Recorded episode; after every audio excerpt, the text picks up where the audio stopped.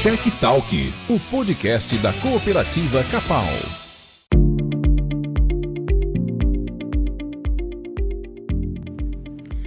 Olá, seja bem-vindo. Estamos aqui em mais uma edição do Tech Talk, o podcast da cooperativa Capal. Eu sou Alessandra Euer, do setor de comunicação, e venho aqui trazer mais um assunto bem interessante para você, produtor rural, funcionário da cooperativa, funcionário das granjas, das propriedades e também pessoal da comunidade. E tem muitos estudantes também que nos acompanham. Fiquei sabendo disso, que tem vários estudantes que nos acompanham e isso é muito legal. Nós hoje vamos lá para o setor de suinocultura, trazendo um assunto super atual e super importante. Para isso, eu estou aqui com o César Castanha, ele é médico veterinário e coordenador do Departamento de Suinocultura da Capal. César, seja muito bem-vindo, estamos bem felizes com a tua participação aqui para trazer esse assunto bem importante e hoje nós vamos falar sobre o problema aí da peste suína africana. César, seja bem-vindo e eu também peço para você já é, começar contando um pouquinho da tua formação, da tua experiência, tua atuação aqui na Capal. Boa tarde, Alessandra. Boa tarde, ouvintes. É, é um prazer estar aqui com vocês, é, começando a tocar num assunto assim tão, tão sério, tão relevante para a sinocultura mundial. É, me apresentando, então, primeiramente, eu sou é, médico veterinário, me formei em 94, Inclusive, na última sexta-feira já fizeram 27 anos de formado, então já tem uma, uma certa bagagem, com muitos uh, acertos e erros no caminho, né? É, depois da, da, da, graduação, eu fiz uh, mestrado em nutrição animal, com foco em nutrição de suínos. E depois do mestrado, fiz também uh, um doutorado em reprodução voltada à suinocultura. Uh, nesse caminho também fiz mais uma pós aí, envolvendo sanidade de, de suínos, né? É, que vem, fora a experiência também, vem dando uma bagagem bem, bem interessante para a gente tratar um pouco de alguns assuntos.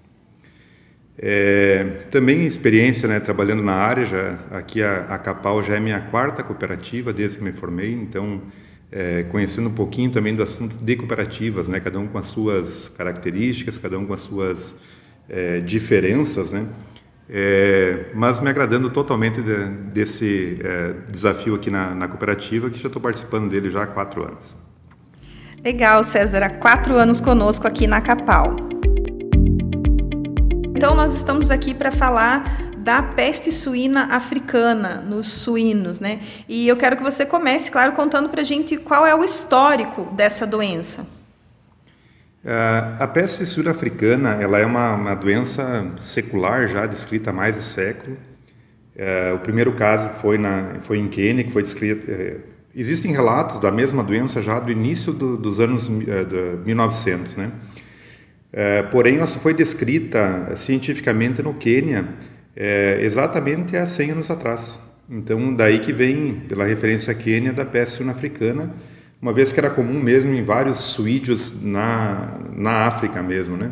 Sendo um problema endêmico, ele causando alta mortalidade dos rebanhos onde afeta e é, causado por uma família de vírus é, levemente diferente de uma outra doença que é a peste clássica, é, que causa sintomas muito parecidos, mas estava mais presente é, na Europa naquele momento. César, você comentou então aí até sobre a peste suína clássica, né? Eu queria entender quais as diferenças ou quais as semelhanças da peste suína clássica e a peste suína africana. Explica para nós. Clinicamente falando, as duas doenças, eh, somente no clínico mesmo, elas são quase indistinguíveis, né? Para a gente poder conseguir fazer uma diferença entre elas, uh, teria que passar por uma série de exames uh, para a identificação mesmo do, do agente.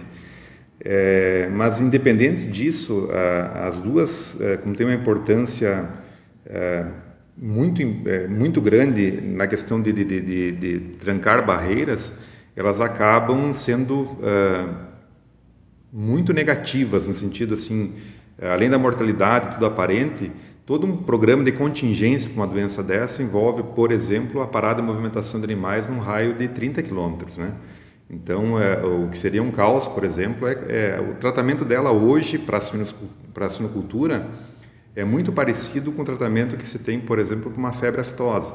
Qualquer foco que rompa em, um lugar que é considerado livre, ele causa uma série de, de, de, de, de barreiras sanitárias e comerciais também, que se alastram aí até a erradicação completa do sistema, ou da doença do sistema. E aqui no Brasil, nós já tivemos casos da peste suína africana? É, no Brasil, houve alguns relatos no final da década de 70 é, de animais que foram, uh, que foram alimentados com restos uh, de, de, de, comida de uh, aviões. Eram aviões, a princípio, vindo de Portugal, que foram servidos para algumas criações no Rio de Janeiro. Então, foram vários anos para conseguir erradicar, porque é uma doença que ela se transmite muito facilmente é, por outras espécies é, selvagens né, de, de, de suídeos, é, como catetos, é, javalis, etc. Né? Então, como é, é, ela é de muito fácil transmissão, foi difícil de ser erradicada em algumas comunidades que tinham no Rio de Janeiro. A, a, princípio, o Brasil está livre da peste suína africana desde 1984. O que a gente tem no Brasil, que também é preocupante ainda, é, é, é a presença da peste suína clássica. Porém, o Brasil está dividido em alguns compartimentos sanitários, em que essas, uh, uh, onde a gente se encontra uma região livre, existe uma outra região livre uh, da peste suína clássica também com vacinação, e existe regiões dela que ela é considerada endêmica, por exemplo, no norte, no, no, nordeste e norte do país, onde até a, a essa parte assim, de epidemiologia ela é, é, mais difícil de ser, de ser acompanhada, por questões tecnológicas mesmo dos, desses lugares onde está presente. César, e você comentou que ela tem uma transmissão né, muito fácil aí entre os suídeos. É, e entre outros animais, ela pode afetar e pode vir a afetar humanos também? A, a transmissão para humanos ela está descartada. Entretanto, humanos podem trans, transportar a doença em roupas, em, eh, ou mesmo assim, é, é, como já foi essa semana, inclusive foi noticiado, trazendo alimentos de outros países de origem suína, né, alimentos de origem suína de outros países que possam estar contaminados com a doença. Esse é um evento muito importante porque em alguns países é, da Ásia, praticamente, é, houve muita transmissão através é, também de, de, restos alimentares, né, é, de carnes que foram importadas de alguns países e que foram foram utilizadas, é, foram exportadas para outros países e lá foram destinadas para outros animais como sobra de alimentos e também apresentaram doença. Então, a, a, até foi bastante noticiado essa semana a apreensão de produtos de origem suína de países com a presença da doença de forma endêmica. Não foi divulgado se nesses uh, alimentos existia ou não o vírus da, da, da peste clássica, porque eles foram apreendidos aeroportos e foram sumariamente destruídos, né? Então, a princípio, não, tem, não, não teria esse relato. É, a gente começa a perceber que já parece uma situação alarmante mesmo, né? De vários cuidados que as pessoas precisam tomar é, para não trazer esse vírus de volta para o Brasil. Quero que você comente um pouquinho sobre essa situação toda. É, Alessandra, até para comentar sobre alarmante que você, é, você falou aí, nós tivemos uma situação muito crítica na, na China. Final de 2018 e 2019, apareceu a peste suína africana na China. A China sozinha ela tem 50% de todos os suínos do mundo e lá a doença pegou muito forte. É, lá a mortalidade chegou a algo em torno de 50% do rebanho deles. Isso quer dizer que em algo em torno de um ano praticamente 25% de todos os suínos do mundo morreram pela doença. E uh, os suínos que morreram equivalem à produção de todas as Américas, contando o Brasil, Estados Unidos, Canadá, México, Argentina, Chile, juntando todos os países produtores de suínos da América do Sul, a gente tem aí os animais que morreram na China, né, para ter uma ideia da dimensão e do problema dessa doença. É, então, assim, é, no Paraná, a gente tem via da PAR uma legislação é, que é a portaria 265, se não estou enganado, é, que é uma lei bem rígida quanto a esse sentido, assim, de não aceitar visitas, de é, ter uma barreira sanitária em todas as instalações, para evitar que suídeos selvagens se aproximem das propriedades por meio de, de, de cercas ao redor das granjas, das granjas comerciais, né? E é uma lei que a gente vê assim os produtores em geral cumprindo bem ela. Mas nesse sentido a gente vem reforçar algumas recomendações extras também, né? É, pessoas vindas de outros países, principalmente onde já, já, já está é, conhecido a presença da, da, da peste suína africana, que não aceitem visita nas suas propriedades é, de pessoas com menos de sete dias já estando no Brasil, né? justamente por causa dessa trans, transmissão que pode ter por algumas, por roupas, calçados, etc. Né? É, e também assim, mesmo visitas de, de pessoas aqui do Brasil mesmo, que elas sejam restringidas o máximo possível enquanto a gente tiver esse surto.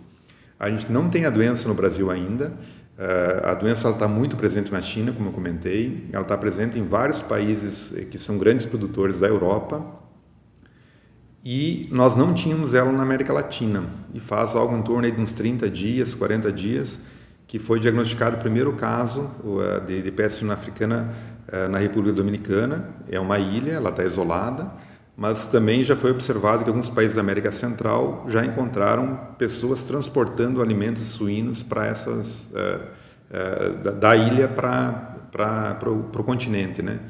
E uma vez no continente, ele vai ficar muito difícil de, de, de controlar, justamente pela por essa trans, transmissibilidade que é muito grande. Então, a recomendação de realmente o pessoal evitar visitas uh, estranhas, né, que não seja dos próprios técnicos da cooperativa, para evitar essa a, a, o, o, risco. O risco ele ainda é pequeno, mas se a gente não começar a tomar algumas, algumas medidas de biossegurança, uh, pode ser que se acontecer uma coisa dessa, a gente fique aí em maus lençóis.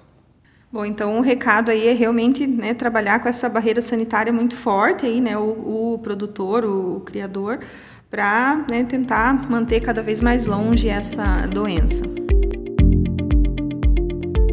César, e a gente voltando a falar mais propriamente aqui da, da doença né, nos, nos suídeos, quais são os primeiros sintomas vistos nos animais? Conforme eu comentei anteriormente, Alessandra, os, os, uh, as duas doenças, né, tanto a peste suína africana quanto a peste suína clássica, elas não são muito fáceis de, de distinguir elas. Uh, as duas cursam assim uh, com lesões hemorrágicas, não é que tenha sangue mesmo, mas bastante manchas escuras sobre a pele, como se o animal tivesse sido sofrido uma batida ou, ou, principalmente em pontas de orelha, rabo, extremidades, tem tem bastante sinais assim. É, e, e, não responde ao tratamento, né? Então, também para a peste clássica existe vacina, mas para a peste africana não existe. Inclusive, na, na China, o segundo surto que teve lá da, da doença é, está sendo creditado aí a utilização de vacinas, vamos dizer assim, não, não, não credenciadas ou vacinas não autorizadas, que o pessoal está tentando fazer alternativa lá, mas acabou, é, acabou contaminando ainda mais plantéis. Então, ela não tem uma vacina, até hoje, eficaz. É, Nesse caso, qualquer suspeita, como são doenças é, de, de, grande importância financeira, né, para sanidades animais e financeira também para todo o país, elas são doenças de notificação obrigatória. Então, qualquer sinal que o produtor é, vier a perceber, entre em contato com a assistência técnica cooperativa, que a gente vai fazer o, o, o máximo possível para estar o mais rápido lá para poder ver uma situação dessa. Lembrando que o risco ele não é, não é iminente agora, né? mas sempre a gente tem que ficar atento. E no caso de uma, de uma, de uma situação dessa ocorrer, aí toma outras proporções envolvendo todos os órgãos oficiais aí para tomar as devidas eh, providências. Olha, César, foi muito legal a gente contar com a sua participação aqui para realmente trazer esse alerta né, para quem está nos ouvindo é, da gravidade que pode vir a acontecer. Esperamos que não, não chegue nesse ponto aqui no Brasil. É, mas muito importante, é, já vou agradecendo a sua participação, que já estamos chegando no finalzinho aqui da nossa conversa, mas também deixo aberto aí para você fazer as suas considerações finais, um recadinho final, César.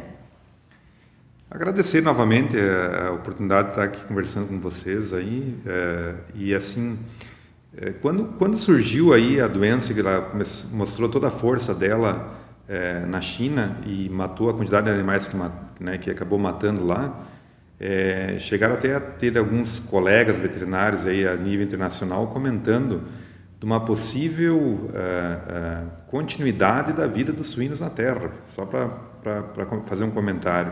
No seguinte sentido, porque poucas vezes na história da humanidade aí foi registrada a, morte de 25% da população de uma espécie num, em um ano só. Então dá uma dimensão da ideia mesmo que, que pode tomar isso aí.